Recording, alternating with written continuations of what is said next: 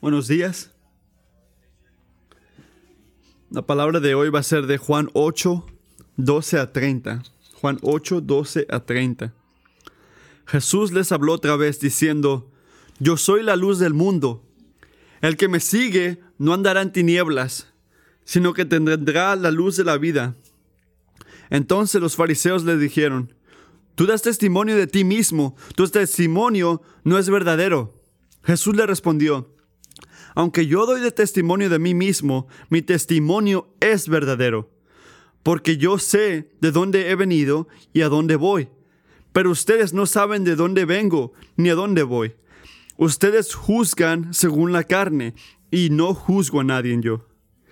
Pero si yo juzgo, mi juicio es verdadero, porque no soy yo solo, sino yo y el Padre que me envió. Aún en la ley de ustedes está escrito que el testimonio de dos hombres es verdadero. Yo soy el que doy testimonio de mí mismo, y el Padre que me envió da testimonio de mí. Entonces les decían, ¿dónde está tu Padre? Ustedes no me conocen a mí ni a mi Padre, le respondió Jesús. Si me conocieran, conocieran a también a mi Padre. Estas palabras le respondió en el lugar del tesoro, cuando enseñaba en el templo, y nadie lo, lo prendió, porque todavía no había llegado su hora. Entonces Jesús les dijo otra vez, yo me voy y me buscarán, y ustedes morirán en su pecado. A donde voy yo, a donde yo voy, ustedes no pueden ir. Por eso los judíos decían, ¿acaso se va a suicidar? Porque dice, a donde yo voy, ustedes no pueden ir. Y Jesús les decía, ustedes son de abajo, yo soy de arriba, ustedes son de este mundo, yo no soy de este mundo. Por eso les dije que morirán en su pecado, porque si no creen que yo soy quien yo soy, morirán en su pecado. ¿Tú quién eres? le preguntaron. Jesús le respondió, ¿qué les he estado diciendo desde el principio? Tengo mucho que decir y juzgar de ustedes pero aquel que me envió es veraz, y yo, las cosas que oí de él, estas digo al mundo. Ellos no comprendieron que les estaba hablando del Padre. Por eso Jesús les dijo, cuando ustedes levanten al Hijo del Hombre, entonces sabrán que yo soy y que no hago nada por mi propia cuenta, sino que hablo estas cosas como el Padre me enseñó, y aquel que me envió está conmigo. No me ha dejado solo, porque yo siempre hago lo que lo agrada. Al hablar estas cosas, muchos creyeron en él.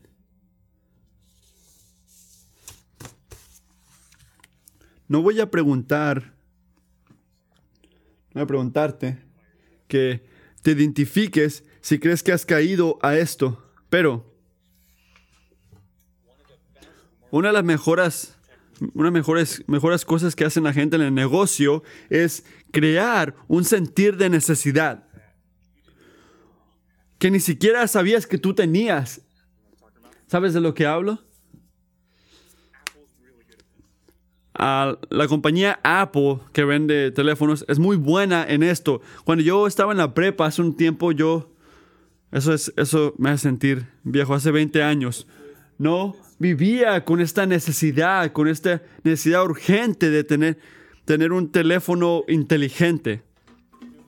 Yo ni siquiera sabía que existía, pero ahora se siente como una necesidad. Necesito comida, necesito agua y necesito un teléfono. Puede que esté, esté preocupándome por mis cosas, haciendo lo que yo quiera hacer, contento, mirando básquetbol, pero cuando miro un comercial del de la Chevy 2021 eh, con todo tipo de cosas que mi año 2012 no tiene, hasta ese momento no sabía, no, no sabía que yo necesitaba un nuevo auto, pero lo veo y ahora lo quiero. Puede que esté muy contento con mi ropa. Tú puedes decir eso. Hasta que recibo un correo electrónico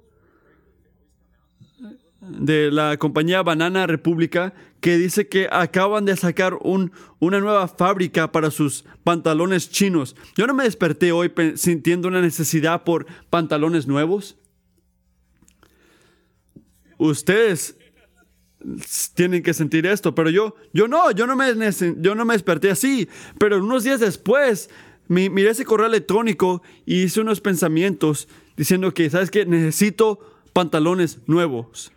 Y cuando piensas de todo esto, pues puedo seguir, pero tú pon tu propia ilustración. Gente, la gente estaba bien. Hace unas épocas no había teléfonos, no había Chevys, no había trocas. O ¿cómo le dicen ahorita? No había este pantalones chinos. Estas cosas son deseos, no necesidades, obviamente. Muchos dicen que las, este, los deseos son necesidades, pero la mayoría la mayoría de las cosas, yo, pudiera, yo puedo decir que las cosas que sentimos que necesitamos en una semana no son necesarias. Primero de Timoteo 6, 8 dice, y si tenemos que comer y con qué cubrirnos, con eso estaremos contentos. Pero los que quieren enriquecerse caen en la tentación y lazo y en muchos deseos necios y dañosos que hunden a los hombres en la ruina y en el perdición, en la perdición. Amigos, hay una cosa y solamente una cosa que es necesario en este mundo, en esta vida. Y no es comida, no es ropa, es fe en Jesucristo. Nada. Nada se le puede pegar, nada está en esa categoría. Cuando el rey David escribió Salmo 27.4, no estaba enfocado en los, las cosas religiosas ni al exagerar su necesidad. Creo que quiero que escuchen.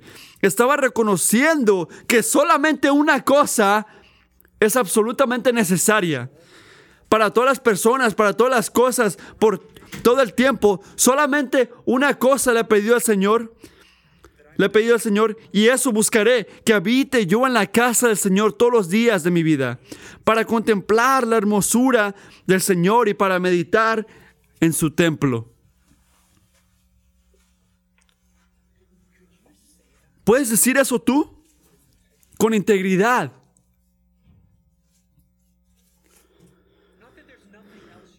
No, no es que haya más otra cosa que no desees. Obviamente hay muchas otras cosas que David deseaba, unas que de repente no eran buenas, pero sobre todo, por la gracia de Dios, él sabía que había una cosa que sobrepasa todo. Y era el Señor. Lo que me hace preguntarte, debería de hacer a ti preguntarte, ¿qué es? ¿Qué es lo que hace esta buena relación con Jesucristo tan importante? ¿Por qué es tan importante esta relación con Cristo? Bueno, manera que preguntes, porque esto es el mensaje de hoy. Y la respuesta es esta. Creyendo en Jesús es una necesidad absoluta debido a su identidad única como el Hijo de Dios. ¿Por qué digo esto como una cosa y solamente una cosa es necesaria por, para todo hombre y mujer en este mundo? Es fe en Jesús.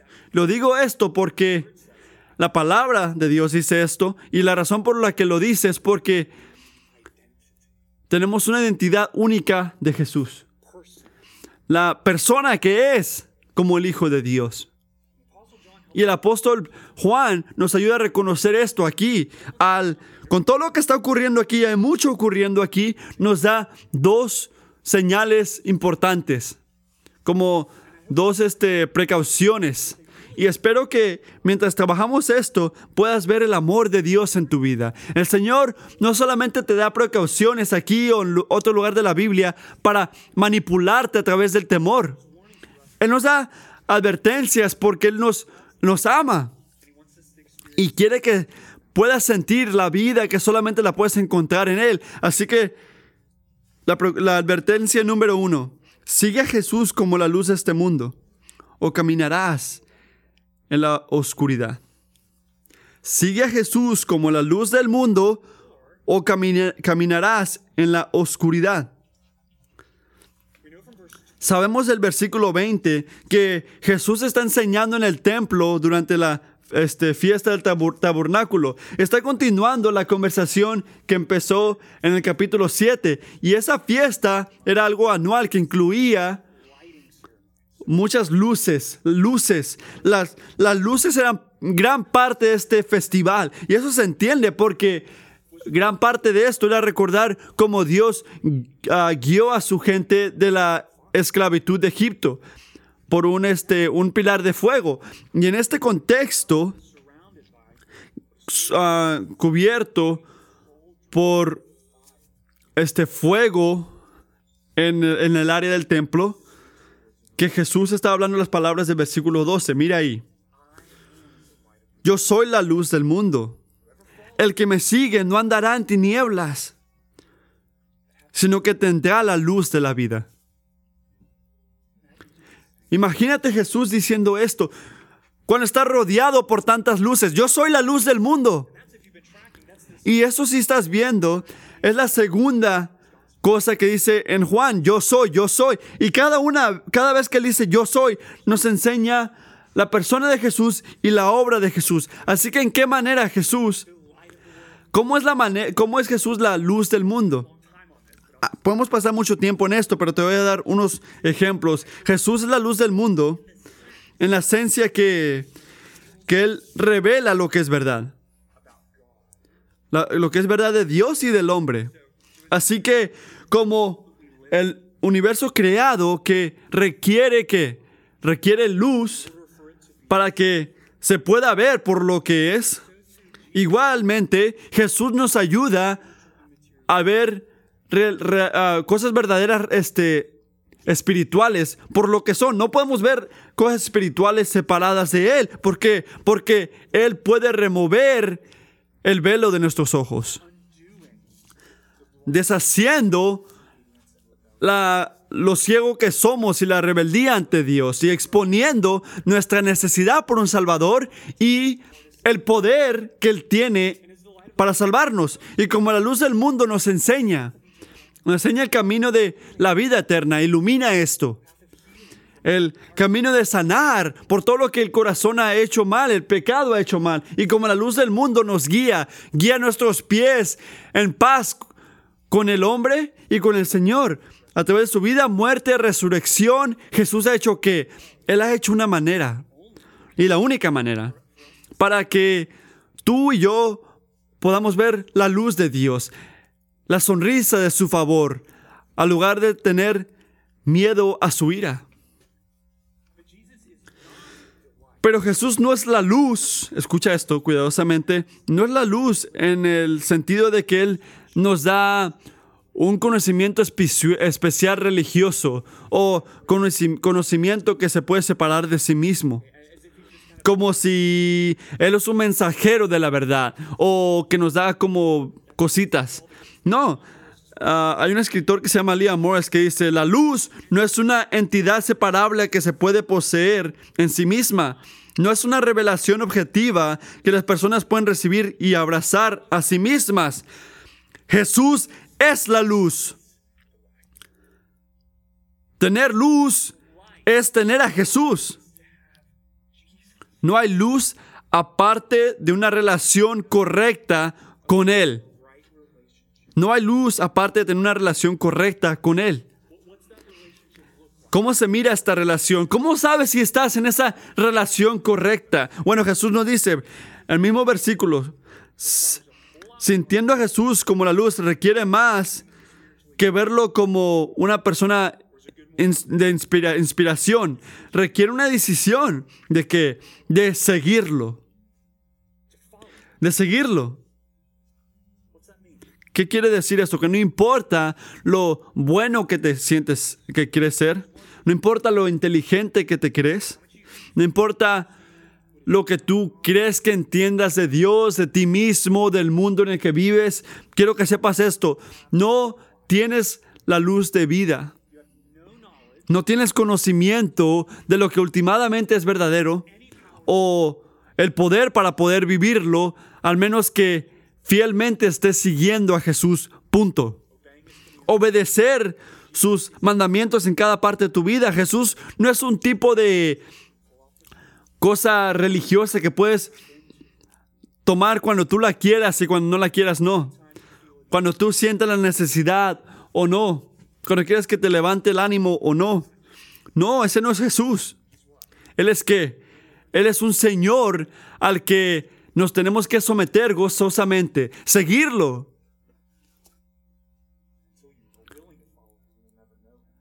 Al menos que no, hasta el día que tú lo sigas, no vas a conocerlo como la luz. Pero si miras esto, es tú y yo, y tú y yo, y tú y yo, y todo llega a la imagen del, del capítulo 8 cuando quieren matarlo. Lo que los sorprendía a los judíos en este tiempo era que no era que él estaba diciendo, Dios es la luz del mundo.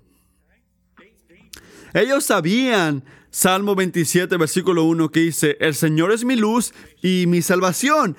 Ellos hubieran estado de acuerdo si Jesús hubiera dicho, el Señor es la luz del mundo. Claro que lo es.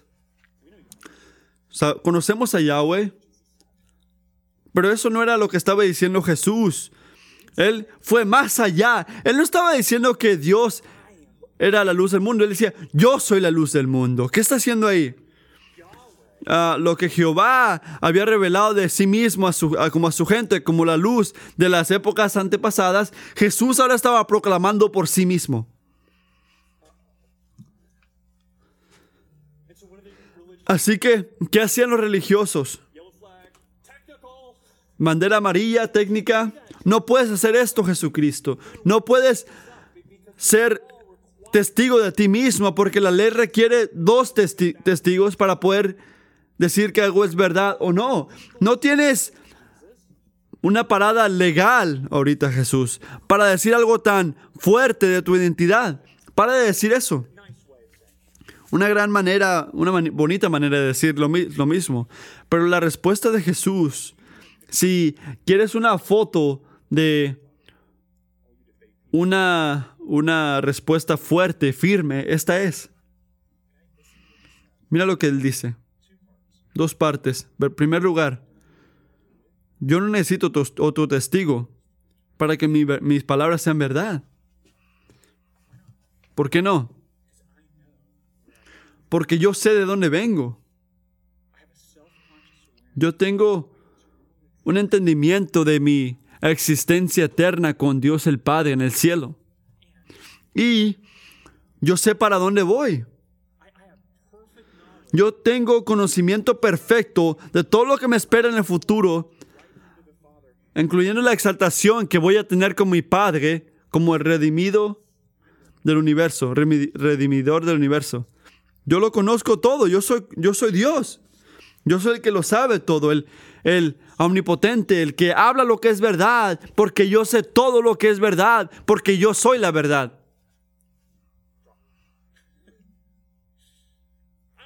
Yo no necesito otro, testigo, pero no, no, no, no notan es ustedes. No lo pueden ver, no saben de dónde soy, no saben lo que ha ocurrido, no saben para dónde voy, no conocen el futuro, pero hay que decir algo. Al tú no poder ver estas cosas, no baja mi gloria para nada. Es verdad. La única razón por la cual ustedes necesitan testigos es porque tu juicio humano está lleno de pecado y debilidad. Tú juzgas, como dice Jesús, de acuerdo a la carne. Yo no juzgo a nadie, porque, pero si yo juzgo, mi juicio es verdadero. Mira el versículo 16. Hablamos juntos no soy yo solo, sino yo y el Padre que me envió.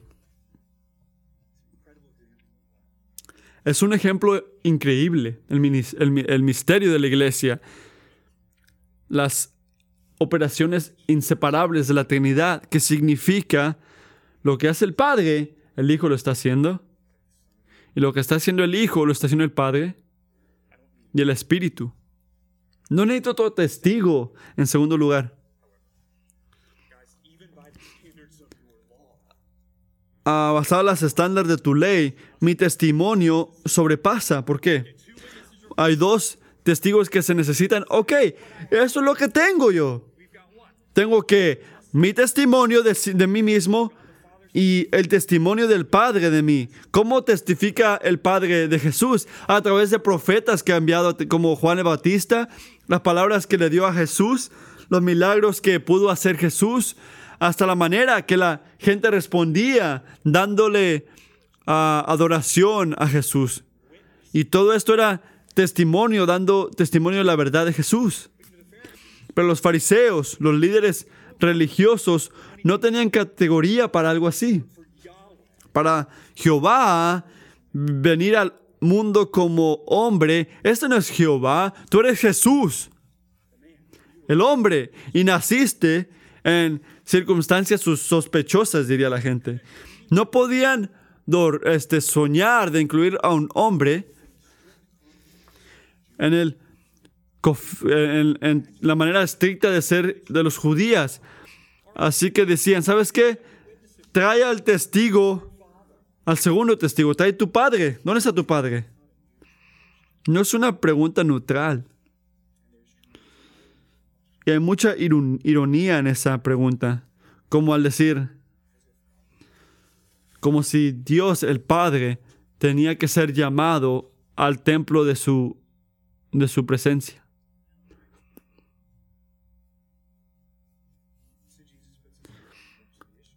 Así que Jesús dice esto en el versículo 19.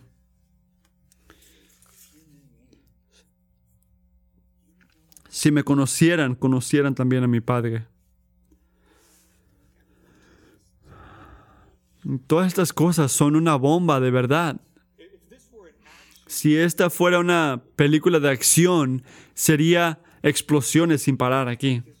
Porque Jesús está diciendo dos cosas muy importantes dos cosas que son la fundación del cristianismo. En primer lugar, hay distinciones personales en Dios. Dios el Hijo, Dios el Padre, son dos personas distintas. Es implícito en la palabra de Jesús, como dice el versículo 17, el testimonio del Padre, del Hijo, como el testimonio de qué? De dos personas. Dos personas. Es, el, la, es la razón por la cual alabamos a Dios como una Trinidad. Por eso es lo que hacen los cristianos cuando dicen que hay un Dios en tres personas, Padre, Hijo y Espíritu Santo. Y lo ves en el versículo 19, cuando él habla de sí mismo como una persona diferente del Padre. Hay distinciones ahí. La fundación número uno era esa. La segunda es esta. Al saber esto, a la misma vez hay unidad en Dios. Hay unidad al estar en Dios. Dios el Hijo es la revelación perfecta del Hijo, el Padre. ¿Por qué? Porque Él comparte la naturaleza divina como el Padre. Él no es menos que el Padre porque Él es el Hijo. Todo lo que el Padre es, el Hijo es. Y esto no significa que hacen todas las cosas iguales o tienen las funciones iguales, pero sí significa que tienen la misma naturaleza. No hay una, eh, eh, no hay una cosa que tenga el Padre que no tenga el Hijo. Y esto es crítico. Tenemos que recordar esto. Y este es el porqué. Porque yo puedo ver que mientras entramos a esto, una alberca profunda en mi mente también. Que esto, ¿cómo importa esto mañana a las 6 de la mañana? Importa mucho. Déjame explicar por qué. Porque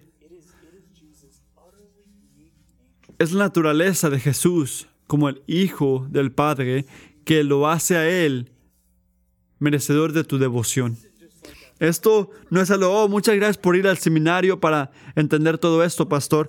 No, lo que acaba de decir de Jesús, esto es lo que lo hace merecedor de tu devoción, merece tu obediencia esta semana, no por la gloria de su obra que vamos a celebrar el viernes y el domingo, pero sino por la gloria de su persona.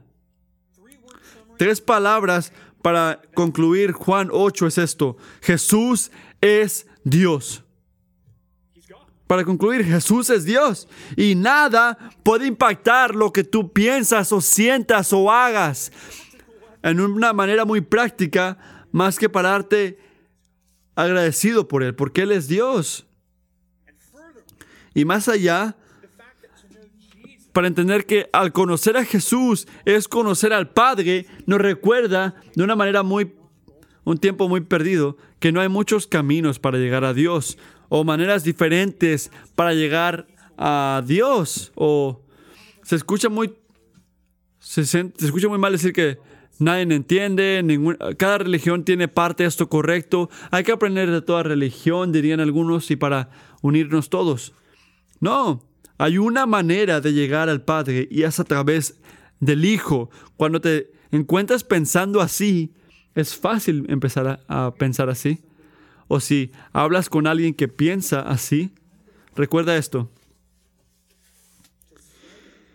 Decir esto es llamar a Jesús un mentiroso. Él no nos da espacio para sentir algo así.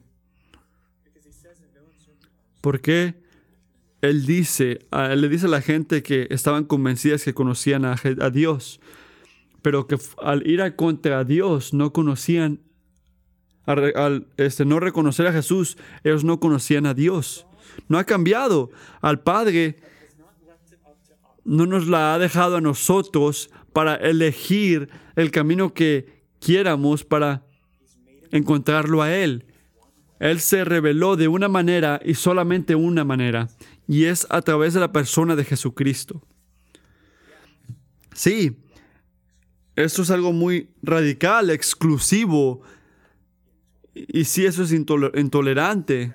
Si esto viola toda la manera que pensamos en este mundo. Y sí, es la cosa más amorosa que le puedes decir a alguien. Porque es verdad.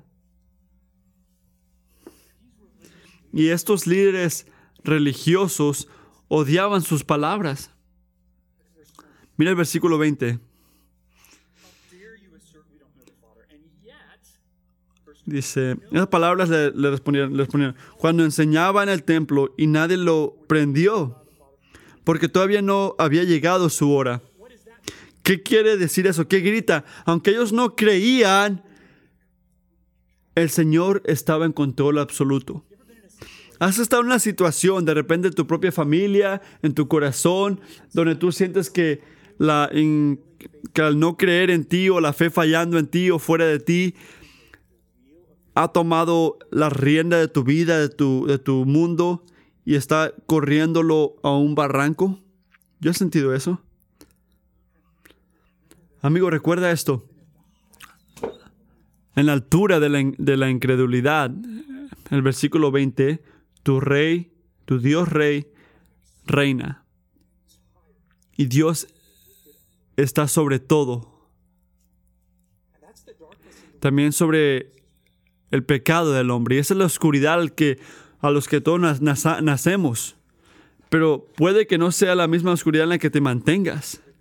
Nacer ahí no significa que tienes que mantenerte ahí. Ir contra Jesús es que es no tener conocimiento de la verdad, no esperanza para el futuro, no razón para vivir, no gozo, no liberación de la culpa en tu conciencia, no libertad de la esclavitud de tus pecados y no esperanza de vida después de la muerte. Si caminas en la oscuridad, nunca vas a sentir la luz de Dios, el favor de Dios. Es lo que dice Jesús. Pero si sigues a Jesús, hay una promesa y hay una advertencia, no solamente en Facebook cuando te conviene o cuando tus padres piensen bien de ti, pero cuando sus mandamientos no los entiendes, o al mundo en el que estás, solamente ahí, solamente ahí vas a tener a Jesús como ser la luz de este mundo. No hay otra opción, no hay otro camino donde puedes ser leal a los dos. O caminas en la oscuridad o caminas con Jesús y tienes la luz de la vida. El punto principal No seas, piénsalo así, en la manera espiritual, no seas como un hombre ciego que niega la realidad de la luz solamente porque nunca la ha visto. Ven a Jesús. Cree en Jesús, sigue a Jesús y vas a ver que Él es que todo lo que Él dice ser y todavía más, incluyendo con eh, que Él es la luz del mundo. Es el punto número uno. Punto número dos. Ah, advertencia número dos. Confía en Jesús como Dios que salva o morirás en tus pecados. Confía en Jesús como Dios que salva o morirás en tus pecados. Mira el versículo 21. Y continúa. Entonces Jesús les dijo de nuevo, de nuevo,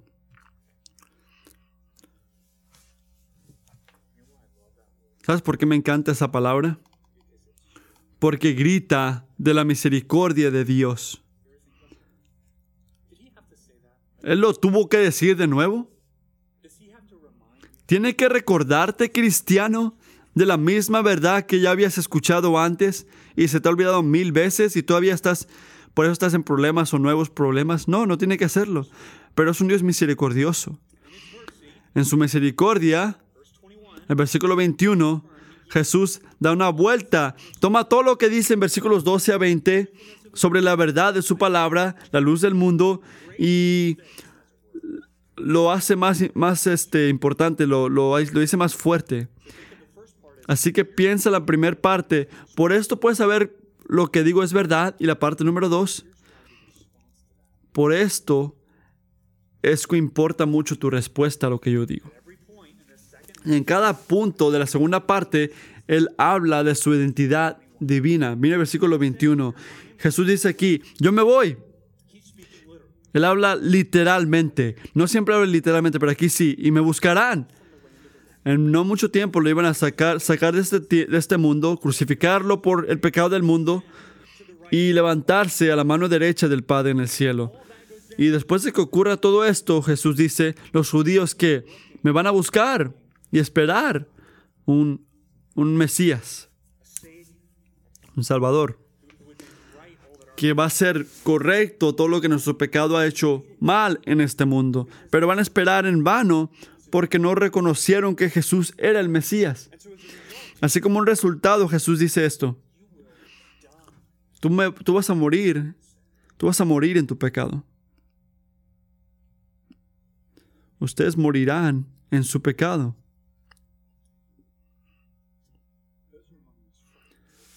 Esas son palabras fuertes y las más poderosas de todo este capítulo.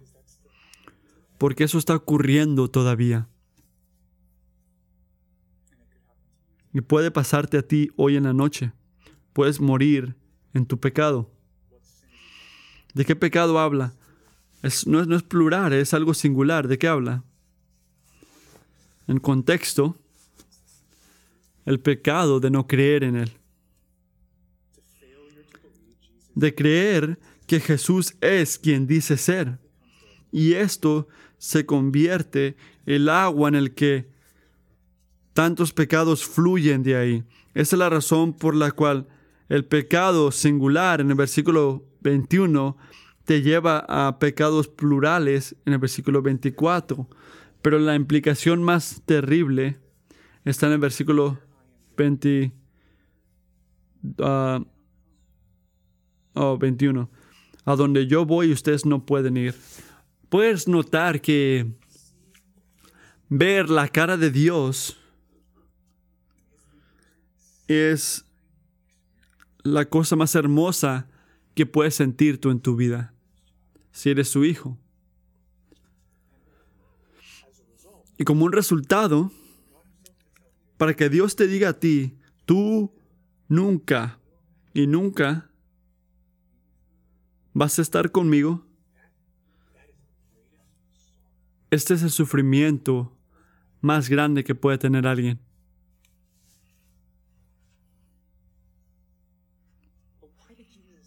Pero ¿por qué dijo Jesús? Mira esto, a esta gente religiosa no puedes entrar el gozo de la vida con Dios en el cielo.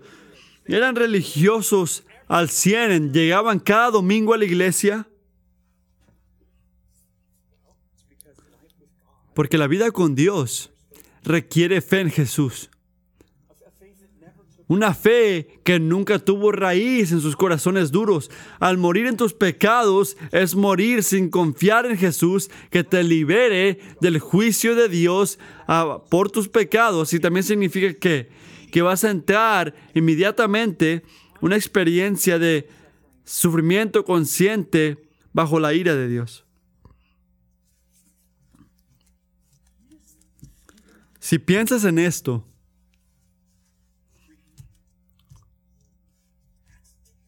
eso es, horrible.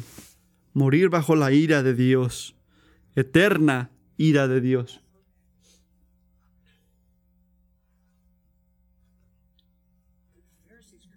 Los fariseos no podían entender, no podían entender como alguien como ellos no entrando al cielo.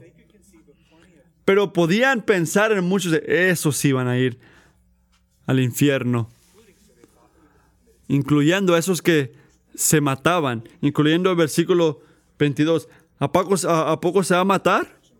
Y Jesús regresa a la raíz en el versículo 23 si no reconoce mi autoridad y creerme, no van a ser parte del, mundo de Dios, del reino de Dios. Aunque seas inteligente, aunque seas religioso, al menos que tú creas que Jesús es Dios, vas a estar ciego a la verdad y estás caminando en pecado, revelándote a tu Creador. Y solamente hay una alternativa. Mira el versículo 24, que es, por eso les dije, que morirán en su pecado, porque si no creen que yo soy, morirán en su pecado. Tienen que creer que yo soy. Tienen que creer que yo soy. Pero esa no era la primera vez que Israel escuchó esto. Porque hace 700 años que dijo el profeta Isaías, tú eres mis testigos, declara el Señor. Ustedes son mis testigos, declara el Señor, y, y mi siervo, a quien he escogido, para que me conozcan y crean en mí y entiendan que yo soy. Antes de mí no fue formado otro Dios, ni después de mí lo habrá. Yo soy el Señor, y fuera de mí no hay Salvador. Amigos, cuando Jesús dice esto por sí mismo, yo soy. Él te está diciendo a ti que no hay otra salvación, no hay salvación que vas a encontrar como un tipo de, como fe en Jesús siendo como un tipo de maestro bueno. Solo hay salvación a través de fe en Jesús como el Hijo de Dios. Así que cuando Jesús dice, tienes que creer que yo soy, que yo soy, no solamente está regresando a las palabras de Isaías, está regresando más allá a las palabras de Éxodos. Cuando el Señor se reveló a Moisés y se identificó Jehová como el gran yo soy. Y así que Jesús aquí, para los que podían escuchar y entendieron esto, por eso al final del capítulo quieren matarlo, él estaba diciendo, Jehová está eh, ante ti ahorita. Yo soy.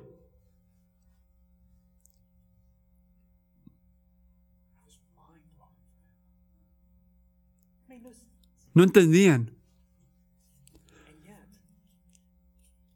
Y todavía, porque Dios vino para hacer solo lo que Dios podía hacer para salvar a su gente de sus pecados. Jesús no nos da espacio para decidir lo que quiera o lo que pensamos que es.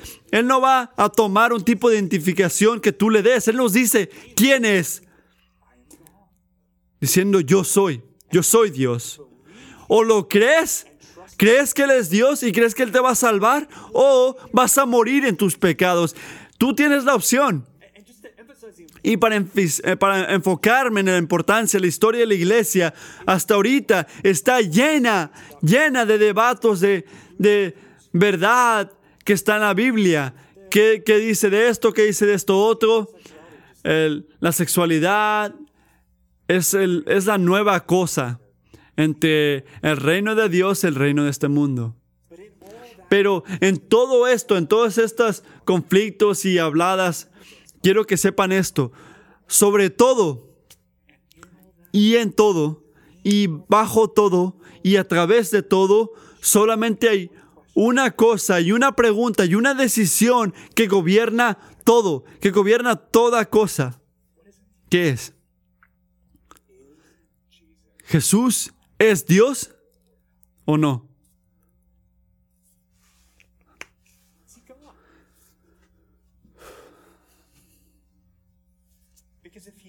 Porque si es Dios, como dice ser Dios, entonces todo cae de ahí. ¿Y sabes qué? Muchos de ustedes las preguntas, si, si puedes contestar esta pregunta, todas las otras preguntas que tengas se van a resolver o caen en la perspectiva correcta. Los judíos no podían entender que Dios estaba ante él, ante ellos. Y el versículo 25 una de las preguntas más grandes está aquí. ¿Tú quién eres? Le preguntaron. ¿Tú quién eres? Lo gritó alguien. No te entendemos.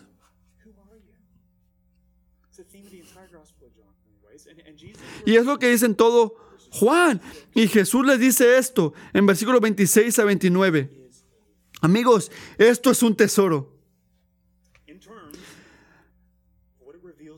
Nos revela la gloria y persona de su obra. Así que vamos a ir punto por punto, porque eso está lleno. En primer lugar, ¿quién eres? Gracias por preguntar. Jesús les contestó, Él fue el que fue enviado, que vino al mundo para declararle al mundo la buena noticia de la salvación que creó el Padre, que el Padre le dijo a él desde, la eternidad. Él no es un buen hijo intentando complacer a un padre enojado. Era el padre que envió al hijo en primer lugar. Segunda cosa que dice, la gloria entera de Jesús se ve más en la cruz. Tenemos que enfocarnos en esta. El momento, el momento de su humillación más grande, pronto iba a ser el punto de su exaltación más alta. Es lo que está diciendo, porque solamente en la cruz es cuando vemos a Jesús por quien es. Mira el versículo 28. Cuando ustedes levanten al Hijo del Hombre, eh, ¿de qué habla? De su crucificación. Entonces sabrán que yo soy.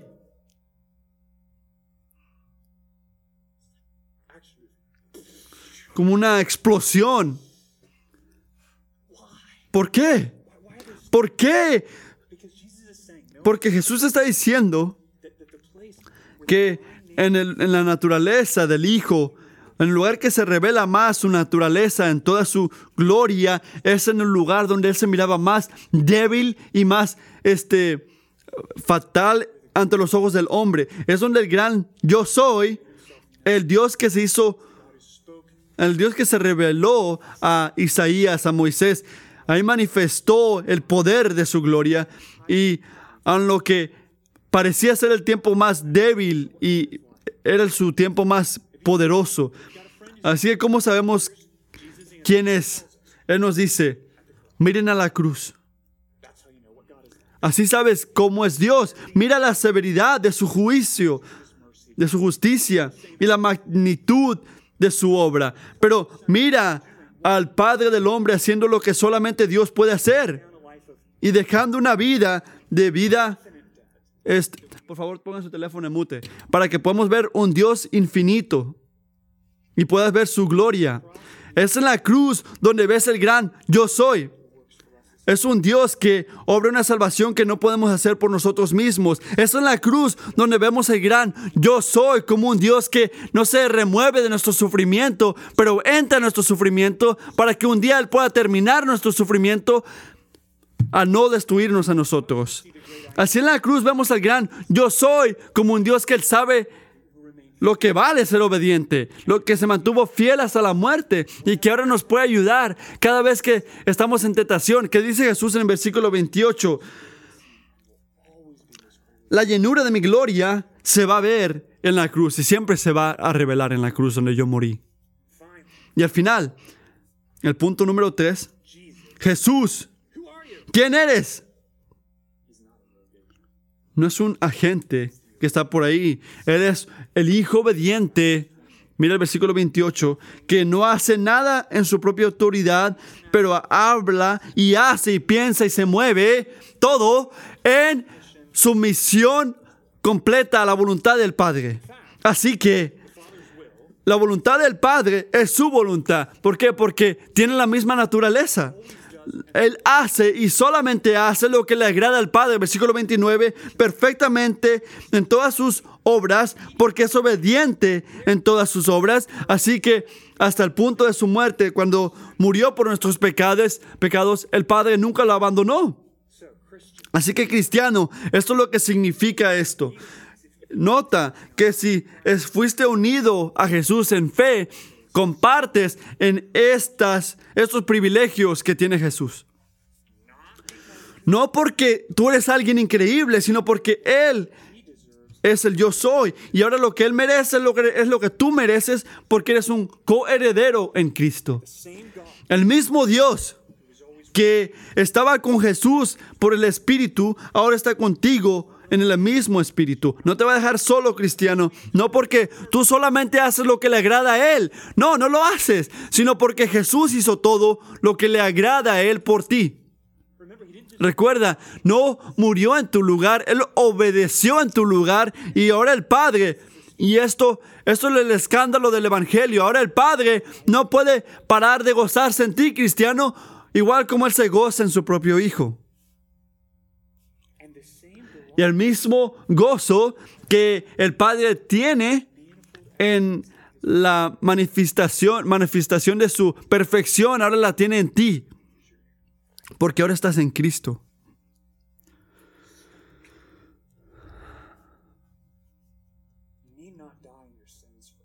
No tienes que morir en tus pecados. Confía en Jesús como el Dios que salva. Esa es la advertencia segunda. Confía en Jesús como tu Dios que salva o morirás en tu pecado. Y aquí nos deja la identidad de Jesús como el Hijo de Dios es única. Nadie en el universo es quien Él es. Nadie, no hay nadie como Él, nadie que se compare con Él. Así que lo que declara el Padre en Isaías 45, 21, Jesús declara por sí mismo en Juan 8, no hay más Dios que yo. Un Dios justo y salvador no hay ninguno fuera de mí. Es muy simple. O lo sigues como la luz del mundo o caminas en oscuridad. Confías como un Dios que salva o morirás en tus pecados. Pero creer en Jesús es una necesidad basado en su identidad única. Y el Señor es tan bondadoso al advertirnos en esto. Así que no esperes, no te detengas, no ignores a Jesús o enfocar en tu vida en otras cosas que no sean Jesús, como si necesitas esas cosas más de lo que no necesitas a Él. No es verdad. Nada es más necesario para tu gozo, para tu vida, que conocer y creer que Jesús es quien es. Muy poca persona le dan tanto pensamiento a Él como si fuera cualquier otro hombre, cualquier otra persona que vino al mundo. Juan 8 no puede ser más claro. Debes de confiar y obedecer a Jesús porque Él es Dios. Vamos a orar.